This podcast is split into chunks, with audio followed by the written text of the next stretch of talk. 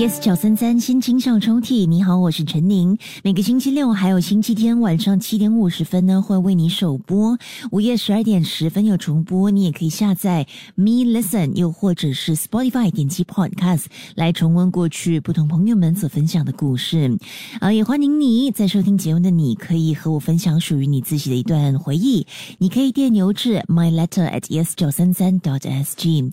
今天收到的这一则 email 是来自一位。算是老朋友吧，因为他说，呃，从我主持宁可听一听开始，就已经有在收听着 Yes 九三三，然后现在是听着大咖一起来上班，谢谢你的支持。那今天这位朋友的故事呢，稍微长了一些，但是我们一起来听他的故事吧，一起来拉开属于匿名的好友的心情小抽屉。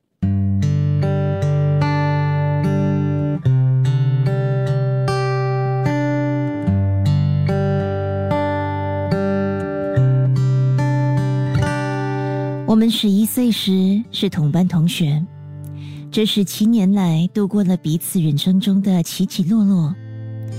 很多身旁的人看着我们那么多年这样下来，问过最多次的问题，应该就是：你们为什么不在一起？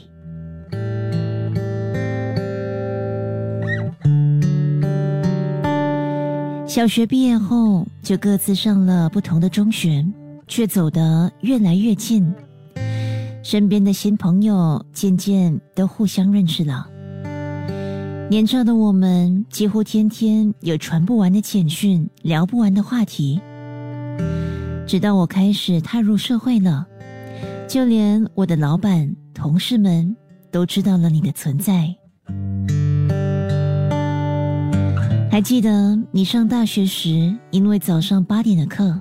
我们常常约六点的早餐，课表空档的时候，你时不时就会出现在我工作的地方，一下子说一起吃饭，一下子说在家无聊煮了午餐带过来。因为是好朋友，虽然有感动，甚至有好感，但我不敢多想，就当做是好朋友之间的福利吧。喜欢唱歌、听歌、小酌几杯的我们，每当需要减压时，都会去我们熟悉的老地方。去着去着，也就变成了熟客。有一年的生日，你邀了我身边的好朋友们，在老地方办了一个小派对，托老板娘凌晨十二点时播放了生日歌，轰轰烈烈的，就连不认识的人都纷纷过来一起热闹。记得那一晚，我开心到玩得很疯。突然有人过来跟我说了一句：“生日快乐，你男朋友啊，对你很好哦。”那晚的我们依旧对唱情歌，不一样的是，这次十指紧扣。过后，我换了工作。记得走前有一天和老板聊天时，他说道：“他对你怎样，你又不是不知道。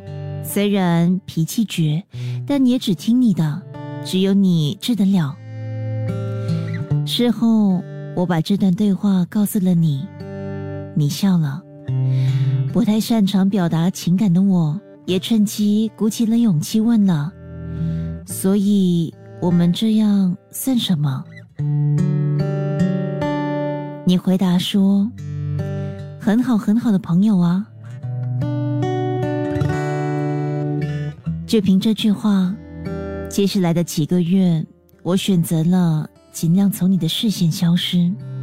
或许也是一种自我保护吧，不再特意的关注你的社交平台，不再去我们时常去的餐厅，走你送我回家的路线，就连常去的酒吧，都整整一年不敢去。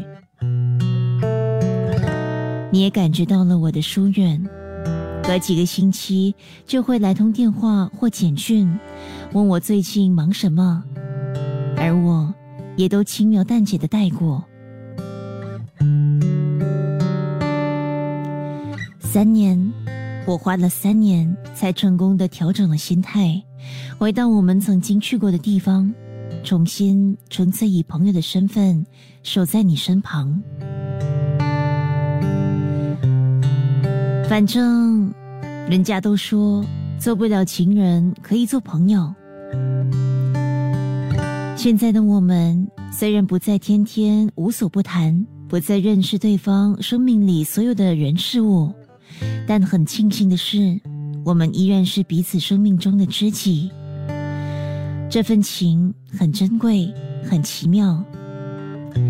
前阵子我们在一位老朋友家聚会，朋友的妈妈知道这饭局是因我而设后，下一秒便转向了你。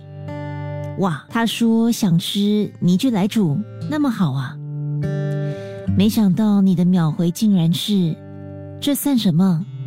我都煮给他十多年了。是啊，十多年了。转眼间，我们都成长了许多。你知道吗？那些年的歌单，现在的我都不点了。已经唱不出感觉了。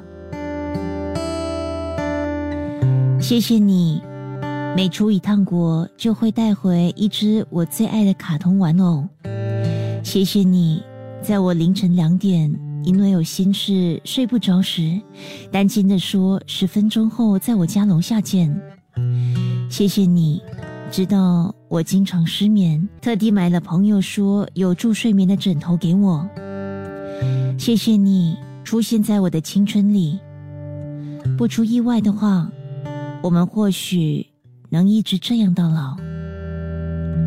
我曾经也开玩笑的说，若有一天我嫁人，婚礼当天一定要你做我的司仪。有朋友最先问我，后悔吗？后悔就这样不继续奋斗放弃吗？毕竟有几个人的生命中会出现如此的一个角色。我笑着回答：“所以这样就够了吧。”即刻下载 Me Lesson 应用程序，收听更多心情小抽屉的故事分享。你也可以在 Spotify 或 Apple Podcasts 收听。